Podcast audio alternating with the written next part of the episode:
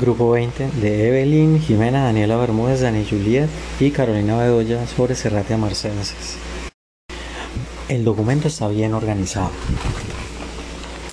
Eh, algo importante es que ustedes adicionaron unas referencias, pero no colocaron las citas, señoritas y caballeros de este grupo.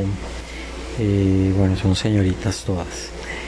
Eh, no colocaron las citas, entonces pues yo no sé a qué asociar cada una de las cosas que pueda mirar rápidamente, ¿no? Ustedes colocaron como una forma, ¿no? Al final como que lo de Maltosa, sacaros a dónde fue que lo averiguaron, pero pues realmente no es la, no es la forma más adecuada. Recuerden ustedes que hay una forma de presentar una bibliografía, no exactamente con, una, con un vínculo. En las pruebas bioquímicas está bien como las, como las organizaron, pero recuerden que hay que profundizar en el fundamento, empezando por cuál es la composición del medio, ¿sí?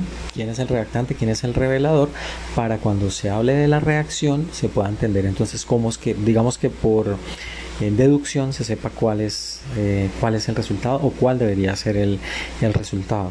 Creo que hay demasiado texto que deben editar colocan demasiada información en algunas bueno no hay una imagen sería bueno haberla haberla colocado no no son estrictamente necesarias.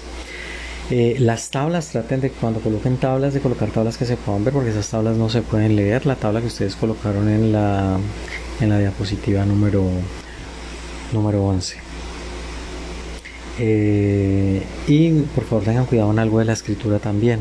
Eh, en términos generales está bien, por lo menos utiliza mayúsculas, puntos, tildes, pero en algunas ocasiones como que se les olvida eh, escribir de esa manera. ¿Entendido? En, en general el documento está bien.